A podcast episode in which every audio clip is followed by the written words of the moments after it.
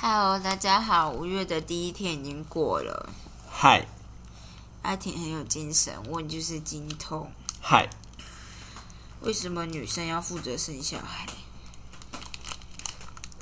啊，呃，Good question。啊、好累哦。好，天哪，我的我的电风扇被猫咪关掉了。是的，是的是什么很要夸张？OK，哎、他真的把电风扇关掉了、哎现在你为什么要关电风扇？我是觉得有点冷啦，但是我没有想到会被你关掉。他趴那边还觉得有点冷。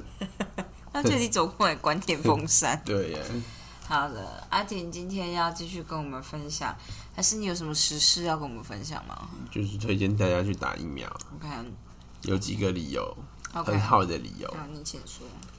就是打疫苗。第一季不管哪一家的，基本上只要不是中国疫苗，目前看起来只要打第一季三十天就会获得就是九成以上的重症保护力。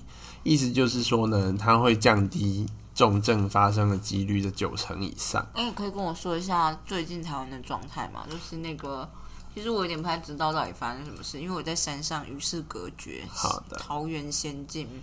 我原本也有点懒得看，不过我都会看林世璧，就是我们的感染科的前医师。反正 anyway，他就说最近的状况大概就是，呃，一开始就是有外籍的机师先感染了，然后他感就是被检验出来的时间点，就是他在台湾。就是好像是隔离完要检验的时候吧，因为现在目前就是台湾对于机组人员的隔离，就是你只要检疫三天就可以了。嗯，然后检疫三天，你说进来裁剪阴性就没有没有没有，就是跟裁剪没有关系。哦，是哦，就只是进来三天，然后就可以走。对，但是就是他的那个规定好像是三天，好像是因为他们基本上呃，意思应该是说三天之后他他就可以再飞了。嗯，我知道。呃，就是方便他们排班用的。那但是就是因为有些人就是在那几天，就是三天之后，如果他没有马上飞，有些人还就会到处乱跑这样子。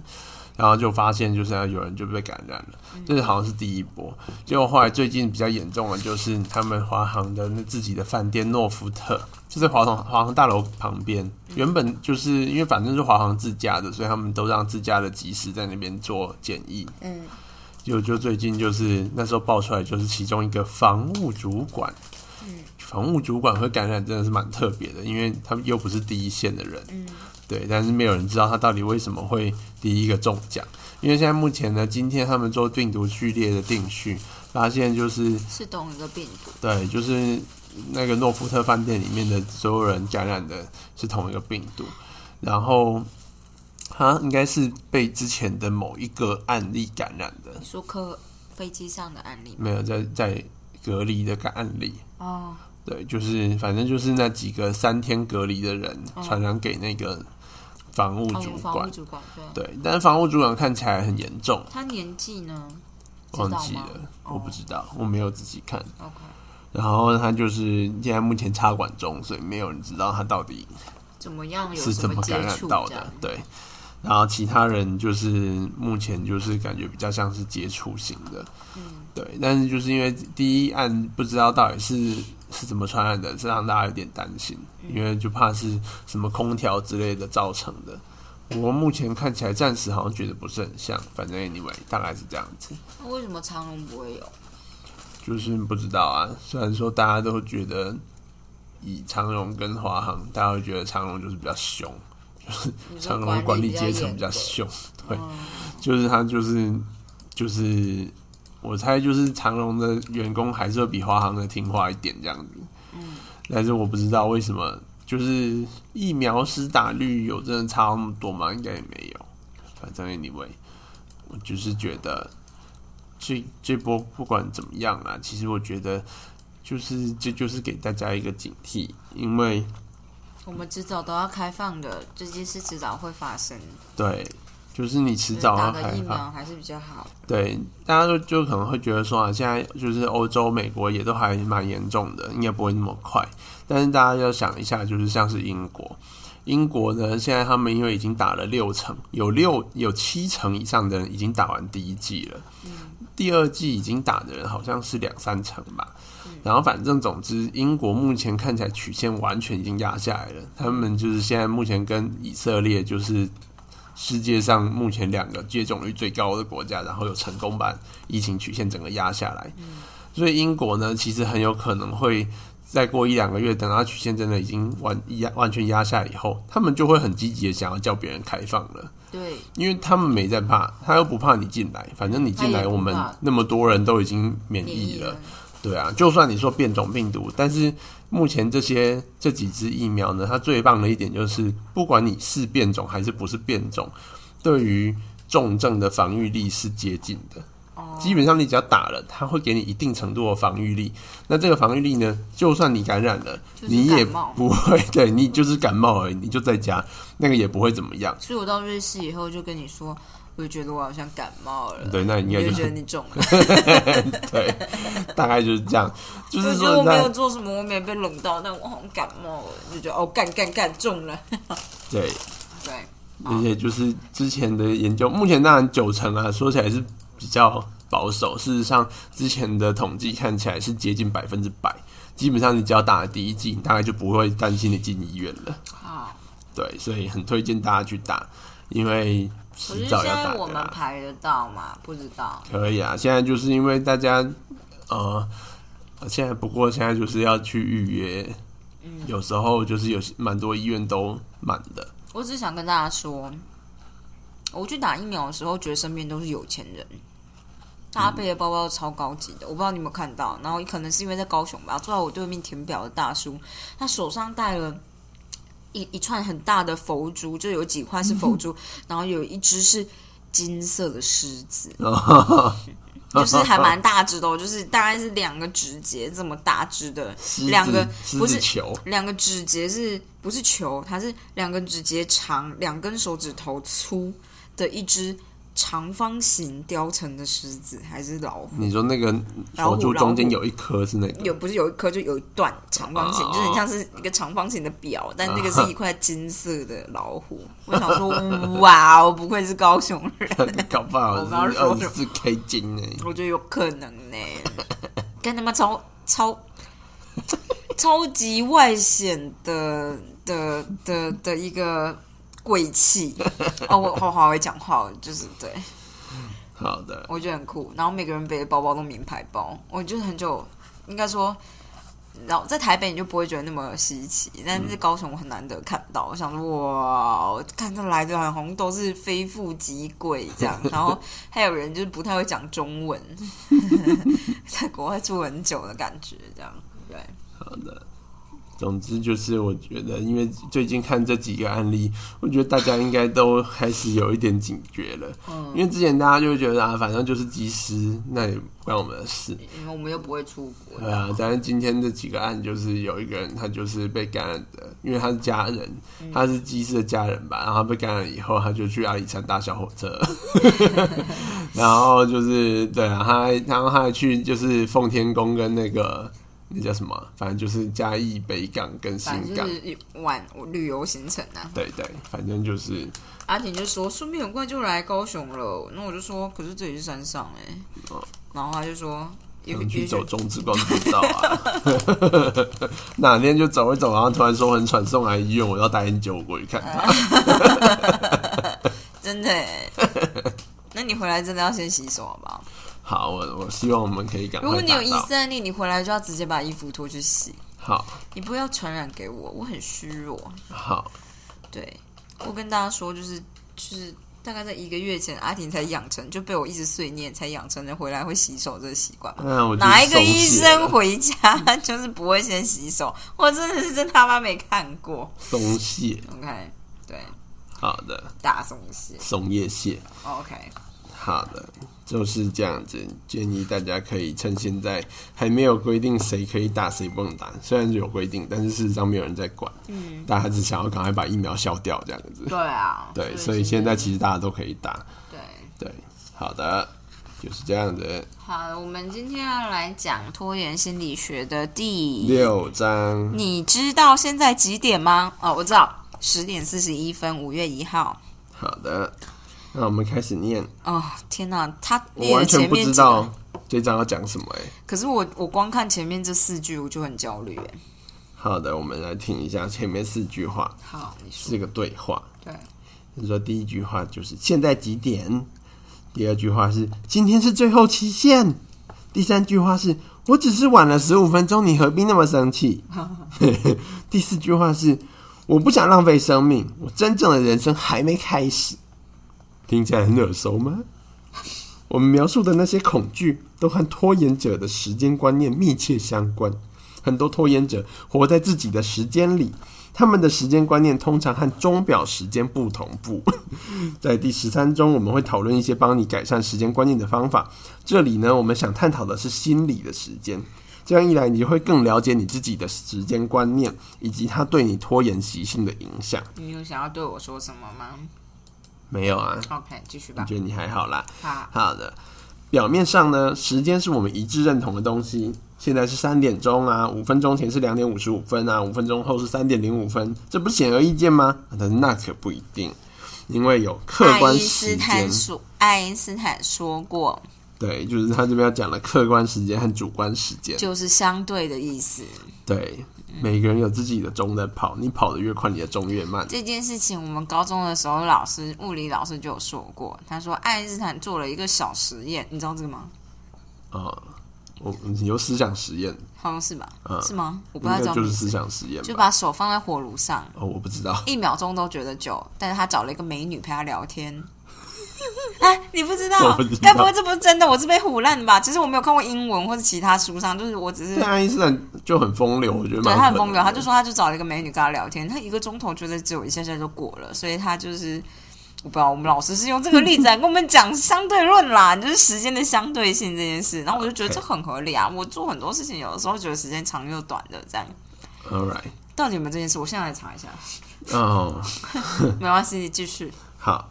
哲学家和科学家对时间的本质向来无法达成共识。没有啊，就是在那个 在相对论之后达成共识了。亚里士多德是采用森林导数疑问法，森林导数就是什么时候森林啊？他就没有解释。他就说，如果大树在没有人的森林里面倒下来，它会发出倒下的声响吗？意思就是说，你没听到，你怎么知道它有没有发出声音？哦，这是什么东西？你没有人听到，这很哲学哦，这是亚里士多德嘛？哲学对，哲学家会探讨说对于现实和存在的意义是什么。对对，那他们对时间也提出类似的质疑，就像是如果没有人去衡量时间，我们这世界上没有人做表，没有人做钟，那时间这个概念还存在吗？因为牛顿呢认为时间是绝对的，不管有没有人在意，就算世界上没有人在量时间，时间还是在走，时间始终都在我们身边。那康德是一个就是哲学家，他就说我们无法直接察觉时间，但是我们的确在体验时间。那爱因斯坦认为过去、现在和未来全都是幻觉。我不知道，这一句话是真难讲，我觉得不是这样哎、我觉得他可能误解了爱因斯坦。好，没关系。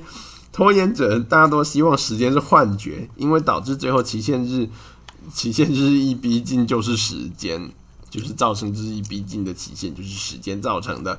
然而，不管时间是不是幻觉，不管我们喜不喜欢，它终究在流逝。这个就是现在就是大家觉得物理被限制的地方，就是流逝这件事情代表它没有办法追，就是 trace back，就是它只有往前走这件事情。嗯，但我要跟你说一件事，就是美女热火炉是一个真正的东西，它是爱因斯坦拿来跟我猜应该是他在科普解释是是？对他应该是在某一些 conference 上面要让大家理解这个概念，所以他就用了这个说法。嗯，然后身为高中生的我们也只能听懂这种你知道轻轻而易懂的。我觉得对，还不错。你从来都没有听过这个东西我吗？没有，真的假的？完全没有、哎，真的假的？嗯，你是不是完全刚刚听起来觉得很像是我的物理老师在跟我胡乱？对啊，听起来就很像胡乱。好，那这样大家都知道了，就是这件事是爱因斯坦说的，他拿来做比喻的，就是他把手，我记得是手吧，还是该不会真的是坐在火炉上吧？科学人有二零零二年有一篇这样的文章，对对对大家可以去看。就就是这样子，对。好，古希腊人认为时间有两个方面，一个是钟表时间，一个是重要时刻。什么意思？就是那个哦，某个记值得记录的时间嘛。我觉得对，就是它是分钟表时间，就是等于是无时无刻不在走的时间。另外，重要时刻就是我们认知到这个时间对我们有意义的时间。嗯，就是 OK。现代人也对时间做类似的区分，但是客观时间就是钟表啊、日历这些来衡量，不可更改，而且你也可以预知。哦，然后但是就像是每年每年我们都知道每年都会有一个四月十五号，不会有一年没有。嗯，那电影在七点十五分开场，如果你没有到那个时间没有到，你就会错过或者片头。你可以预期五分钟之后，就是你现在加五分钟。对，然后所以相但是相反的呢，我们对时间的流逝，每个人的感受就不一样，那个就没有量没有办法量化，也没有共识的，那个就是主观时间。那就是主观时间，就是我们对于非钟表时间的体验。嗯，有时候我们觉得时间飞逝，有时候我们觉得时间慢的难以忍受。当你做喜欢的事情时，无论是上网、改装车或赖床，时间快到难以置信。但是当你焦急的等候回电或者做你讨厌的任务的时候，你就觉得度日如年。嗯，对于时间有独特的主观感受，会让你觉得自己是独一无二的个体。你会重视自己的生理时钟和独特的生物节律，觉得觉得自己在芸芸众众生中是特别的。主观时间可以帮你摆脱以小时和年份来计算的线性时间观，转而依循自然界周期的律动。在不受钟表时间的束缚下，你在主观时间的弹性中可以更自在的呼吸。可是我觉得这件事很有点 depends 哎、我觉得这个好像是有一些生物学家做一些实验，就是代表说，如果你没有用呃日照的方式去观察一个生物，因为很多我们都知道，就是大部分大自然的生这个物会我知道，真的吗？我知道对，你知道，这高中生物其实有教，对就是日夜节律这件事情是是跟光节律有很大的关系。对啊，但我就是在一直在想这件事是我觉得不是在讲这件事。啊，好啦好啦，我只是一直觉得就是，可是光节律就是最重要的事情。你把光这个拿掉，本来节律会回归到一个另外，也许是随机，也许是某个固定的数字都无所谓。这样，他的意思应该是要讲说，就是目前我们对于这些呃时间的切分是比较呃，就是人类后来才进行的切分。嗯，你是说书吗？我觉得对，我觉哦，得没有在说书啦，我只是突然想到这个。好好的，然后主观时间的另外一种变体是事件时间，这代表是你对某件事的发生所产生的时间感。有时候这些事件是发生在大自然中，例如季节、潮汐、洪水、风暴等等。当你想着这写完这份备忘录后，我要去开个会，或者是我把房子打扫干净后就立刻去机场，或者是说吃饱饭后我就要开始念书，你就是用事件时间，嗯就是用事件来定义每个时间的切分。我还记得我第一次看这本书的时候，对这件事就是非常的，就觉得很有启发，嗯因为我非常常这样想，就是我会觉得我做完这件事之后，我再去做什么事情。然后我好像看完这本书以后，我就开始会觉得，我做完这件事可能要花几个钟头，呃，再去做下一件事情。这种感觉就不会觉得好像是一定要把这件事做完，因为当你突然发现干这件事做完可能要八到十二个钟头，那我现在其实应该要先切一半，就是我可能先做四分之一，然后就先去做下一件事情是比较合理的。因为我以前可能比较长，就做做，突然发现啊，干来不及了这样。但说实在，你也不知道什么来不及，反正就是觉得这件事也做不完，可是下一件事好像要来了这样。所以就是我好像看了这个，就觉得事件时间好像是我很常用来做评估的一个方式。那我现在的状态比较像是，就是每一个事件我预期想要花多少时间下去，就是一个 time step，假设是一个钟头或半个钟头或三个小时这样，我到预计花几个几个等份的这种时间下去做这件事。如果可以拆的话，我能不能把这个事件拆成几个部分来做处理？这样子，大概是这样子吧。好的，对。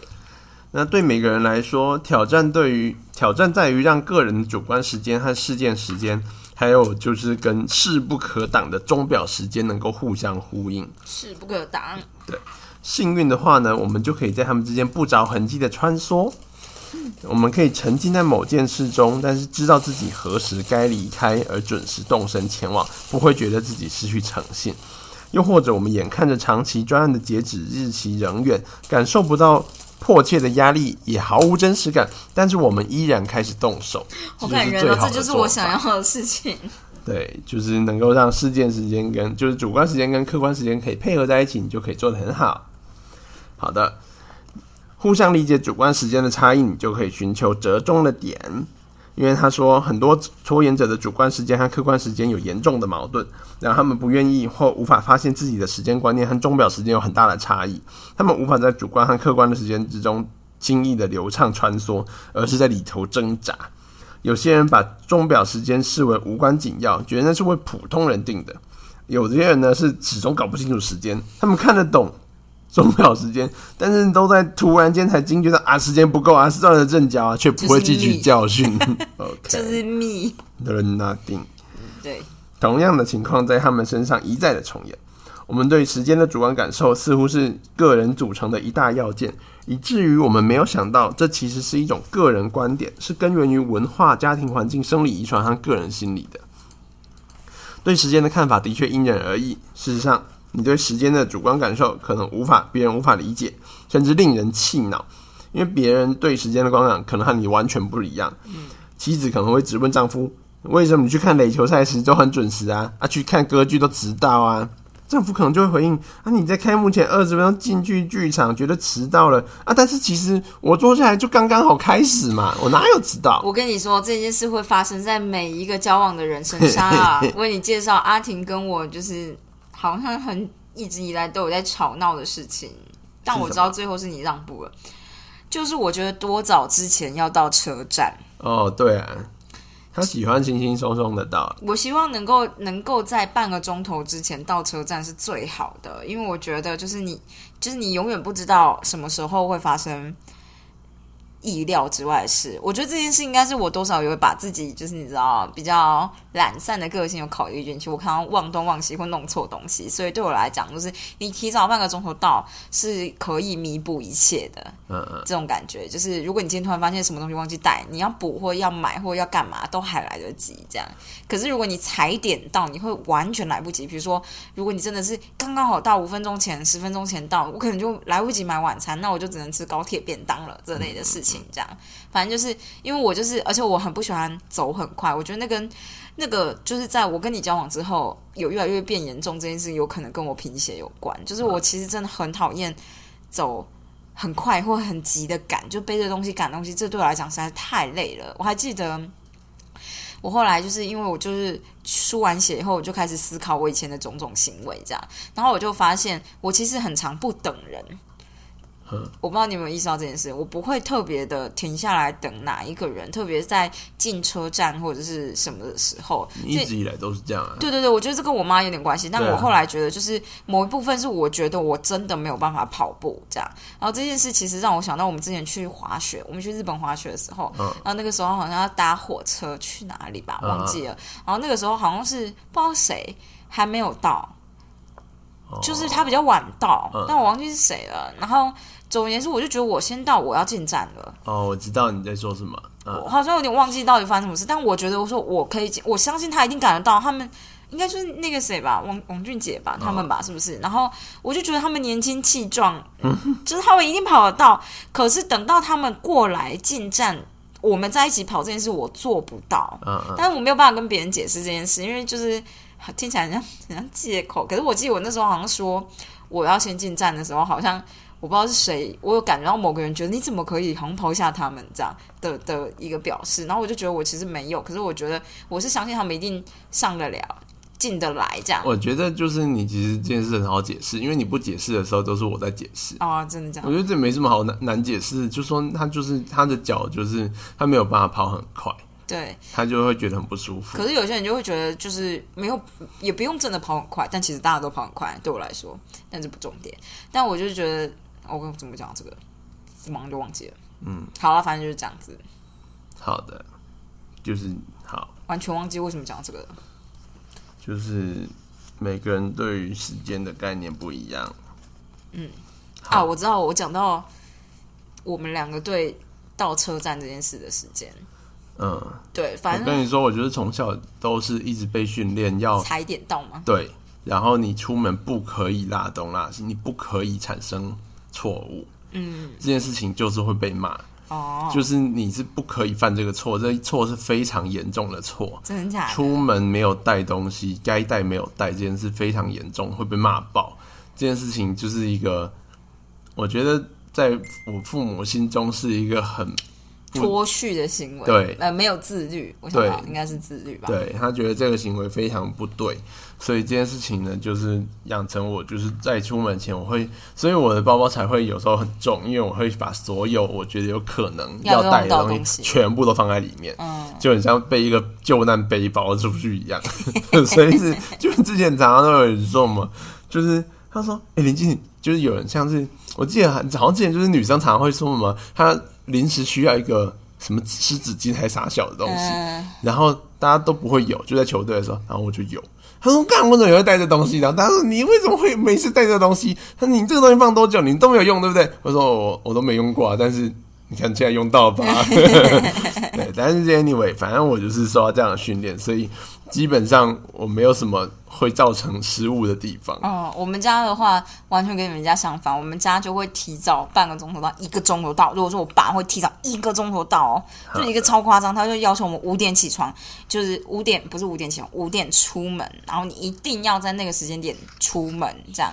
但是我们会提早到，我不知道他干嘛，就是我爸的习惯是这样，所以我后来会想要就是就拖晚一点，拖晚一点。但是我们家对时间这个概念就是，呃，如果如果你今天跟人家约七点，你不能七点五分到。嗯嗯嗯，对，其实我爸是这样，所以一开始就是林静来我们家的时候，我爸其实在楼下等他下来都蛮不高兴的，然后我就是我都不敢跟你讲。就好像到后期才跟你说，你真的不能这样，因为就是就算是我妹那么爱拖的人，我们都一定会在那个时候到，我们顶多迟到两分钟，就跟你说只有两分钟而已，这时间走走快了，这样都还会找理由这样，所以就是反正就是我爸我们家就是这样，但是就是我只是觉得我很邋遢，所以我就会预留一些时间出来。而且有的时候就是有些事，我就觉得人生很像连续剧啊。有的时候你就在路上看到一些很神秘的事情，然后你就会拖到一点时间，这样，好嗯，大概是这样子。好的，嗯。然后好，但是他这边讲的其实跟好了不是很像。好，好，那就是当两个人对时间和准时有不同的看法时，一起安排计划可能会让两个人都抓狂。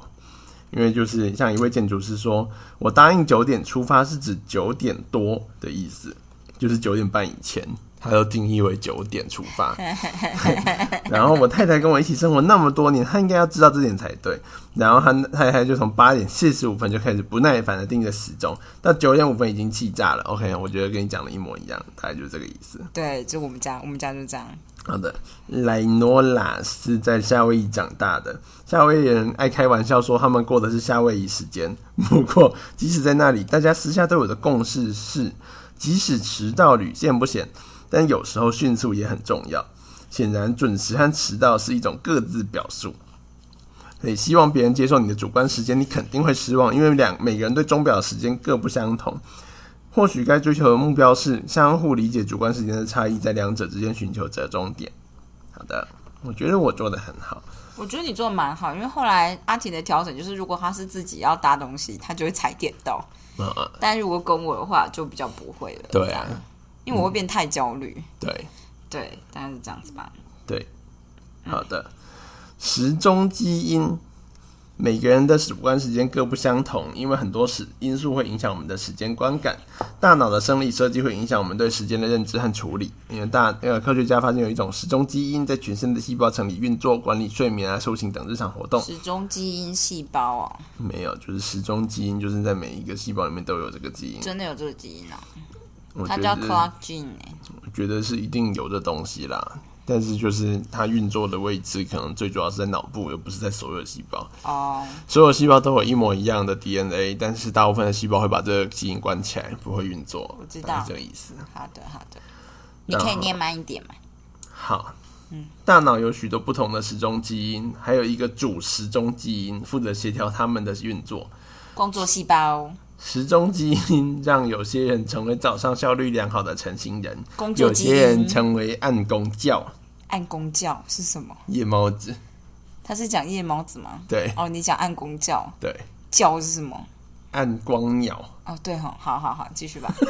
明明就两种不同的东西，还有一个瞬间没有意会过来，但是台语里面讲夜猫子就会说暗公教。真的哦、对，我没有被讲过。因为你们家是成型人，好的。大脑对时间的流逝通常都有不错的判断力，但我们对时间的观感可能因为注意力啊、情绪、预期和环境的改变而扭曲。有过动症的人通常不善于估算时间间隔，他们会觉得时间过得特别慢，所以对时间间隔的判断比常人短，经常感到不耐烦，希望移动的节奏再快一点。哦，啊，忧郁症的躁躁郁症的躁期是不是就这样子啊？呃，可能吧。嗯，嗯，但是那个跟我不知道，我觉得跟过动有点不太一样。我。知道跟过动有点不太一样，但我只是最近刚好看到有人在，就是他自己是躁郁症，然后他说了一下，就是他我会看他分享啦，就是知道他有躁期跟郁期，对啊，躁郁嘛，然后躁期他会觉得很 energetic，对，然后可能就是这件事还没做完就想要做下一件事，所以我就想这感觉很跟时间很有关系，这样，嗯，但我不知道，没关系，就这样，嗯，躁期的人会觉得自己什么都做得到，但是通常就是你躁期越猛烈，你的预期会更惨。哦，嗯好的，Anyway，我也不是精神科专家。嗯，接下来就是在讲过去、现在、未来三个时间观点的平衡。社会心理学家 Philip Zimbardo 对时间观感做了广泛的研究，广泛的研究，结果显示，每个人对时间的看法不同，是根据过去、现在和未来来定位的。如果你只偏重其中一个时间观点，对生命的看法会产生偏差，受到局限。在三个观点中取得平衡的人，比较可能良好运作而享受生活。忽视未来就是一种时间观点失衡的例子，可能会为现在带来麻烦。行为经济学家和社会心理学家都发现，当事件或目标设于遥远的未来时，像是呃为孩子准备大学基金，或为自己累积足够的退休老本，会给人一种不真实的感觉，太遥远所以看起来似乎没有实际上那么重要。啊，相反的，比较推贴近现在的目标，像是为了周末在家里观赏决赛而买大荧幕电视，或者是在报税截止之前完成报税，则感到鲜明急迫。所以呢，即使当前的目标并没有长期目标那么重要，像是你，买电视就不是像是存老本那么重要，但是大部分人比较可能会做眼前的事情，而不是对未来很重要的那些事。嗯，这就是未来折现心理，是一种人性，也是多拖延之所以影响力强大的原因。好，我解释一下未来折现，因为这个东西就折现是什么？哦，discounting 叫做折现，就是换算成现值的意思。因为这东西就是就是在股票市场里面，大家就是用这个来计算你的成本，一只股票应该多少钱，大概是这样子。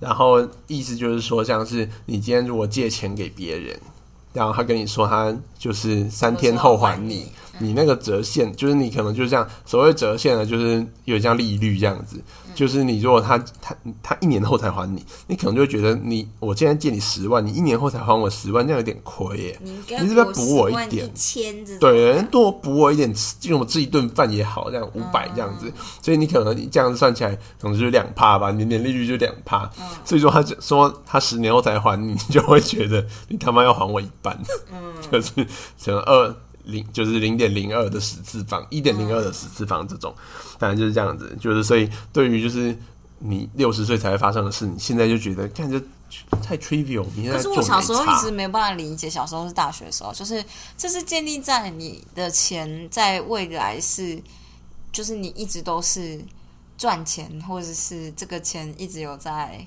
增值的情况之下的感不是不是觉吧。这跟增值不增值没有关系。就是我的意思是说，这好像就我之前的感觉，就是接收到 message 比较像是，因为现在一块钱等于未来的一点多块钱，如果你算复利或者什么东西下去算，可是这件事就是代表你是相信这个东西之后会变成那样，不不不，不不是这样。是这样子，就是当然这个东西就是你觉得你要多少来补偿，你延后享受，你要拿到补偿，你才会愿意延后享受。应该说延后就是折现这个东西，就是代表延后享受人类拿到的报酬。对延后享受所拿到的报酬，就是没有人想要延后享受，这个是人性。就是这个应该说它的大前提是建立在这上面，就是几乎所有的人都不愿意。你如果可以现在拿，为什么我要之后才拿？嗯，就是反正我就算现在拿，我没有要干嘛，我还是想现在拿，因为之后再拿就是有点亏啊。你怎么知道你之后再拿什么时候会拿到，或者是会不会拿到？哦，大家会有这种心理嘛？你不管怎么样，如果现在给你十万块，跟一年后给你十万块，就是大家就会觉得说，我先拿到，我先存起来也可以啊。靠腰，我就是会想说一年后再给我的人呢、哦，大概是因为这样。我那时候只是觉得这比较像是银行借给你钱，然后他想要就是有点是赚你一把，因为对于他来讲，他当然可以拿来投资，他当然会说这我也许可以赚钱，所以我现在借你，你只要还我的话，你要还我多少这样的感觉。在经济上面是这样子啊。嗯，所以折现对我来讲就是比较像是这样的感觉。可是我以前的想法比较像是，那就是等于，就是我想的比较像是，你现在这个时间点拿了一块钱，跟未来时间点这个一块钱，可能比如说现在的钱，也许会变薄。就是你要把这个，你要折现这东西是完全心理的事情，哦，这个跟任何经经济学没有关系。是啊、这个是人性，所以我才说这个东西完全奠基在人性上面。哦如果我们这个人类种族呢，基本上大家都非常热爱未来在拿钱，现在你给他，大家都记之如敝屣。你竟然给我干嘛？丢在地上烧掉。嗯然后未来就是你跟他说我时间再给你，他反而大家很开心。嗯，但是大部分人不会这样子，就是就算是你，你也不会觉得现在拿到那么烂，你可能只会觉得说啊，不要现在给我，要不然你就我现在干嘛。对，但是你可能也会觉得，要不然就算就算是现在给你，你也是把它拿去放在存钱筒里面不碰它这样子。对啊，就觉得没什么差。但对你来说，折现的意义就变得很小，但是你不会变负的，对，不太会变负的，就是你不我会听懂你的意思啊对，我听懂你的意思。就基本上你还是会，就是你越久以后才给你，你还是要多少给一点补偿，就是跟你借钱很久以后才还，越久还你就要给越多补偿。其实因为我就没有这个心态，所以我一开始无法理解这个概念。好的，但是如果你今天要买东西，对，就是你今天是要，就是是因为你没有经济的压力，对，所以你感觉不到。但是如果说今天你人家跟你借的是你的救命钱，对，你就会要求他非常高的贴现折现率，我就不会借他。了。但是这就是非常高的折现率的意思，哦，就是你你一你跟我借一天都要了我的命，嗯，我跟你要的就是十倍的折现率，嗯，你明天你如果跟我借一天，你明天要还我十倍，嗯，一定不会有人愿意做这件事，嗯，对，这就是你超级不愿意，你就是几乎无限大，嗯，对。我先，好吧，那就这个就先到这边吧。嗯好，然后再来就是文化的差异。我们体验与衡量时间的文化差异，也会导致人与人之间在时间管理和时间协定上产生混淆和误解。有些研究显示，美国人注重现在，重视青年，强调在最短的时间内要做最多的事情，也反强强调凡事要迅速。相反的，亚洲文化有比较广义的时间观念，会把历史和传统和长期规划纳入考量。哎、他是误会什么？我不知道，他误会了什么？他误会很多东西。对，我觉得是反过来。对，在有些欧洲国家，例如法国、西班牙、意大利，大家对迟到的接受度较高，不像普美国普遍认为迟到不太礼貌。在中东、非洲、中南美文化中，大家普遍觉得时间是弹性多变、自然而然的。他们会同时参与多多种活动和交易，而不太会讲求精确的时间。好的，不管文化对我们的时间观念造成什么影响，我们都必须处理好个人时间和公共时间的交错关系。好的，就是你要把自己的时间和别人时间做一个折中。我觉得之前之前就是我看了一个影集还是什么东西，就是在讲时装周，然后他们就说时装周邀请函表定七点，根本就是就假的时间，大家都知道。嗯嗯，大家都会八点到，或者是真正时装秀可能八点半才会开始。嗯，我超惊讶的，我想说，那你时间写什么写？就是就跟喜宴一样啊。我这种对对，哎、你说的很对。所以那个喜宴的时间，我我之前就一直在想说，为什么不要直接说哦？所以现在才很多新人会写准时开宴这对样，因为我就觉得你你给一个大家都知道，反正不会是准时的时间，然后我就会觉得很多人就会因为这样而迟到。对啊，啊就是这样子。对，就像是以前我们熊二就是常常约在门口说早上九点集合，但大家真的超爱迟到。然后就是你不可能丢下没有来的人就直接走，就是如果来没有来的人有一半的话，你不会丢下所有一半的人直接走。好的，但是就是反正你们不会，对我们不会做这件事，然后所以大家就会等。然后大家也觉得在门口聊天很好玩，所以大家就会一直聊天，所以觉得无所谓。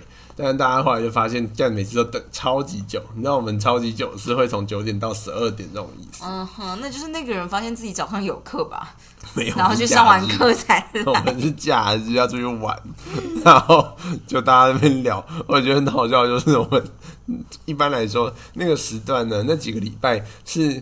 每因为我们生活会有好几组，每一组会安排自己再出去玩的时间，但其实大家都很重叠，因为从开学到期中考周中间就是几几周而已啊，你不可能放在第一周，所以多半就是这几周而已，所以就会重叠。然后呢，我们就是在那边就是都会叠组的人来，就说：“哎，你们今天也要出游啊？”然后就我们就看着他们来了就走了，啊，又来另外一组，然后哎，你们也今天出游，然后或者是另外一组等个半天，然后。哎啊！你们不是很早就来？你们为什么来这边？反正就这样子。对，后来我们就觉得这样不行，但是我们没有做任何改善，我们接受。因为你们没有真的觉得这样不行，我觉得只是嘴巴说说而已。话题的另外一个部分，对，我们就排除了那些就是无法进入我们这个世界的人类。对，像是我。OK，好的。哦，好，我们接下来他这边要讲，就是说拖延是源自于哪里？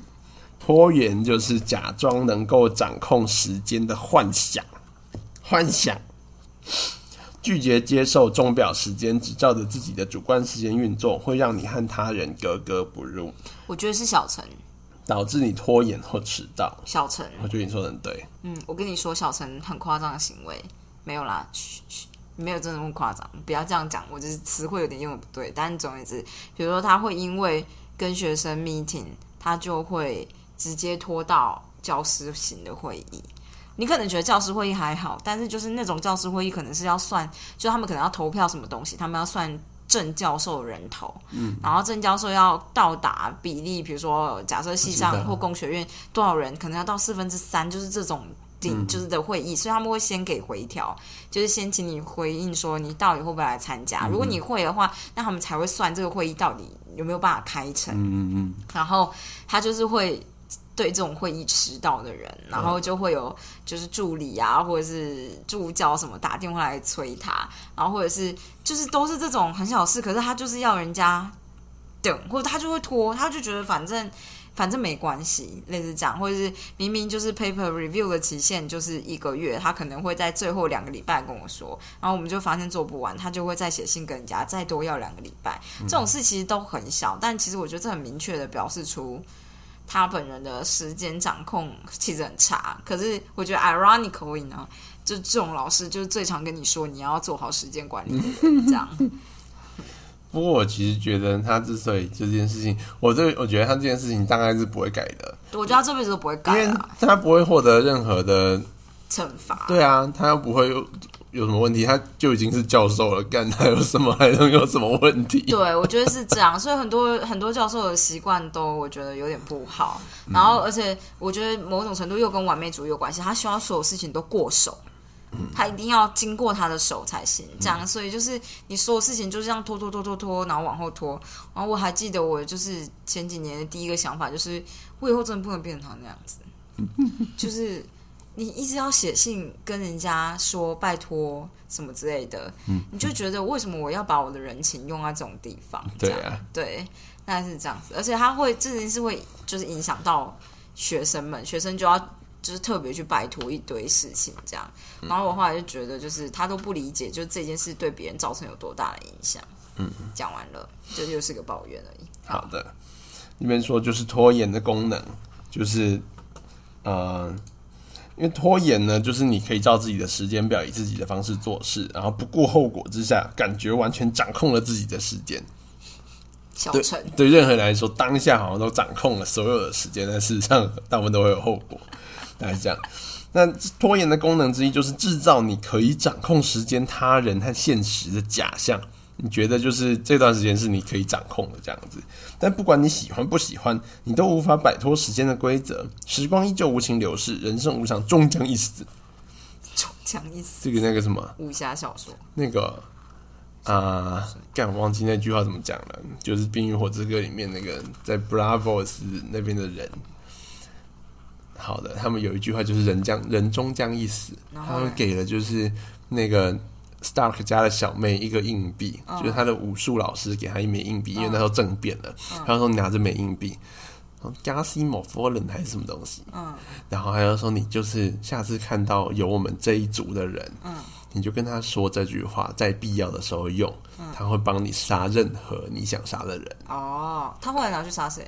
他后来拿去杀，就是他就是被抓去那个那个叫什么，就是他最讨厌的那个家族，就是 Cersei 他们家，Cersei 他们家，对他们家就是啊那个 Stannis 嘛，哦对对对，哎，不是四个字四个字，兰兰兰 Lannister，对对 Lannister 他家就是被阿公抓去他家，然后他在那边就是当一个小小杂役这样子，对对对，然后他就突然想到，他就觉得杀那个小王子。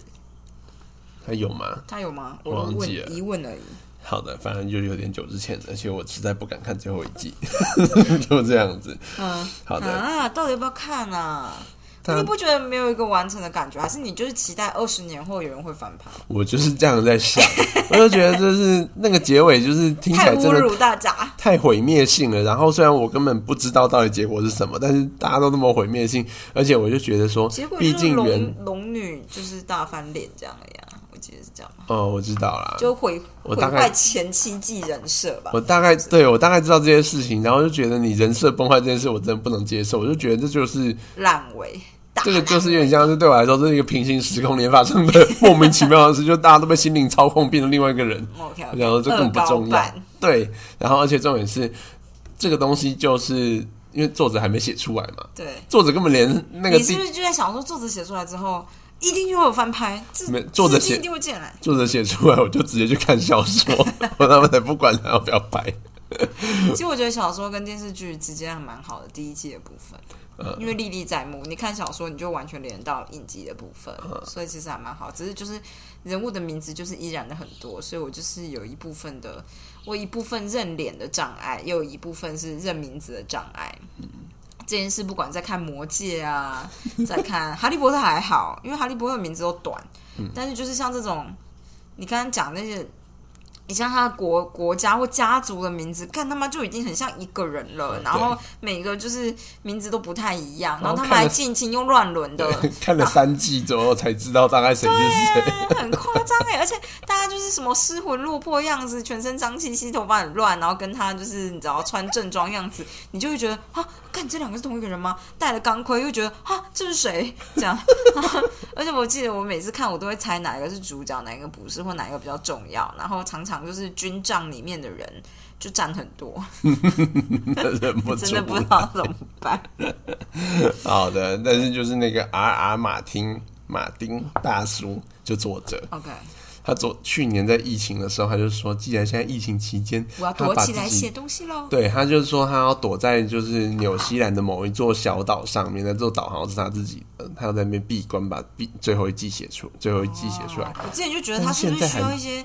就是国外的，像我们这种，我这种就是你知道，完全跟他生活无关的人来创，去刺激他的创作欲。你要怎么刺激他？跟他说：“Hello，你可以派私人飞机来接我，我就去跟你进行一个语言不太沟通的对话，让你体验一下文化啊，你知道文化交流，你说不有更多的深层的 idea。最后一季就出现一个 跟红玉有点像的角色，不知道为什么，也没什么用，走来走去。乱七八糟。嗯，好的，嗯，好的，我们赶快把这一节念完。我看一下这一节还剩多少啊？就这样这边。好好好，念完后我想跟大家分享一件事，我今天想到的。好的，他说自以为万能的幻想，因为这的确就是一种幻想，是我们幼时的抱有的想象。随着年纪增长，发现个人力量有限的证据之后，我们必须在人生后续发展阶段中应应这个问题。顺利的话呢，人生会逐渐帮我们了解和接纳自己的局限，明白人性不会贬低我们的价值，也比较不会让我们变成就是啊、也不会让我们变得比较不讨人喜欢。什么意思？他就是说，就是你可以大若顺利，你有顺利好好的成长的话，你会慢慢了解，就是就是你不需要用这种东西来骗自己。哦我没有骗自己啊，我只好像没有掌控好，OK，对，而且我也不觉得那段时间是我的，这样，我只是觉得这是完成这段事情的时间。好的，对我今天想跟大家分享的事情呢，就是我就想一想，就是就是阿婷知道我很喜欢一个日本的小说，叫做《十二国记》。啊、她是小野不由美写的，这样，然后反正就一个日本作家，然后反正它的设定就是一个女生，然后初来乍到被丢到某个国家这样子，然后其实我觉得里面有个设定非常之好，就是因为这个反正这都不重要，但重点就是那个女生是主角，所以她本身就是某种有主角威能，这样她的角色就很特别，所以她听得懂那个地方的人讲话，嗯，然后我就觉得这个设定其实是。很重要的，因为他有在里面描述出一般的日本人如果不小心被就是跑到异空间去，他们是完全听不懂当地人讲的话的。哦，然后其实我觉得这这个设定才是最最真诚的设定，因为比如说，如果我们今天突然之间穿越时空跑到古代唐朝，你他妈听得懂他们讲话吗？就你可能也听不懂，你也看不懂他的文字哦。文字我觉得应该还可以猜一下你，确定大部分市井小民说明根本不写文字，他们都用符号来代表的欸、那怎么办？对啊，就会有这种情况，就是你现在受的教育根本就不是你直接穿梭过去也许得到的东西。好吧，然后这件事就是我之所以觉得很特别，就只是说，因为他在书里面有特别描述出这两种情况的差异，就是代表你对这个文化的认知。就是建立在语言上、语言上面这样。然后，如果今天是一个你完全不懂这个文化、这个语言的人，直接被丢到这边，他要在这个地方生存下来，可能就变得很难这样。然后我就突然想到啊，你看，大部分的偶像剧或连续剧或一些科幻剧，就是主角被丢到异地里面，都不会突然出现语言的问题。然后，其实我觉得这件事是一个，我觉得还蛮写实的一个设定，这样。你说他有直接解释这件事情，他有解释这件事，然后我觉得这件事，而且他在小说里面有一段故事在凸显，就是到底就是有这个优势跟没有这个优势的差异在哪里？这样，因为就可能就有一个日本老辈，他也不知道发生什么事，他就被丢到那边去，这样，然后他就因为大家也听不懂他讲话，他也不知道这边人怎么样，然后大家就是就觉得干就是就有个不会讲话的人这样，然后你可能会会错意，你可能会被打，因为你就是走在路上，小孩就会觉得干你他妈就是什么东西怪东西打你这样，然后就会弄得很像过街老鼠，最后只能在社会最底层做一些很杂役的、很像捡垃圾的工作这样。所以当就是这个老辈发现女主角来，看他为什么听得懂别人的话，他就是比起就是有一种比起，比如说有点像你在意大利，然后好不容易遇到一个台湾人这样。就比起那种同乡之情，他就直接把他出卖了。他就觉得你凭什么就是听得懂，一来就听得懂。我在这里这么辛苦二十二年，嗯嗯，然后过得这么不就是下贱的人的生活，这样，然后好不容易就是用听的半学半，就是你知道用猜的这样子、听得懂一点点，才有办法得到这个捡垃圾的工作。凭什么你一来就都听得懂？嗯，这样，然后我就觉得啊，对，就这样讲完了。我只是刚刚突然想到不同文化这件事情，我就突然想到就是关于语言这件事情。嗯嗯，对对对，你不觉得很欧莫西洛伊吗？我觉得就是日本漫画，就是每次他们只要主角是外国人，都会觉得我的，自然讲日文，因 为什么会就是明明就正统。明明就意大利人，然后他们讲的是日文的谐音笑话，然后这个东西在意大利没有谐音吧？设定很不完全。乱弄。对，呃，大概是这样子吧。对，或者是我每次看到他们就是外国人，一样是意大利人好了，他就遇到一个人，然后就说：“那我可以称呼你什么吗？”我想意大利，人才不会这样讲话。对呀、啊，你叫什么名字就是什么名字，还要问，就只有你们日本人才要问。不一定，因为日本的群体很强，他们在每个国家都有，就是像 China Town，他们什么有 Japan Japan Town。但是他主角是是外国人，我知道，我的意思是说，也许就是作者出去做一个就是 idea 踩点的时候，跑到意大利去，然后住在意大利的 Japan Town，然后那边的意大利人都很会说日文，好的，我们知道了，是是不是很有道理？没有好的，没有道理吗？他就觉得这个意大利人就是这个设定也是合理的。你看我遇到十个里面有五个都这样，OK 哦，太狭隘了吧这个视野。很难说啊。因为我觉得日本人喜欢就是舒适的感觉就像去法国，你去靠近日本区，你就会觉得完完全有一种回到日本的感觉。还是你没有？我我没有没有我我不知道法国日本区在哪。我们那时候去法国的时候，我们有去小日本区，好。像是但是那边有日本的感觉吗？我觉得有，哦我一去就觉得有，快靠近的时候就已经慢慢觉得有，就很夸张这样。哦，就我不知道，就是这样子的，跟大家分享一下关于语言。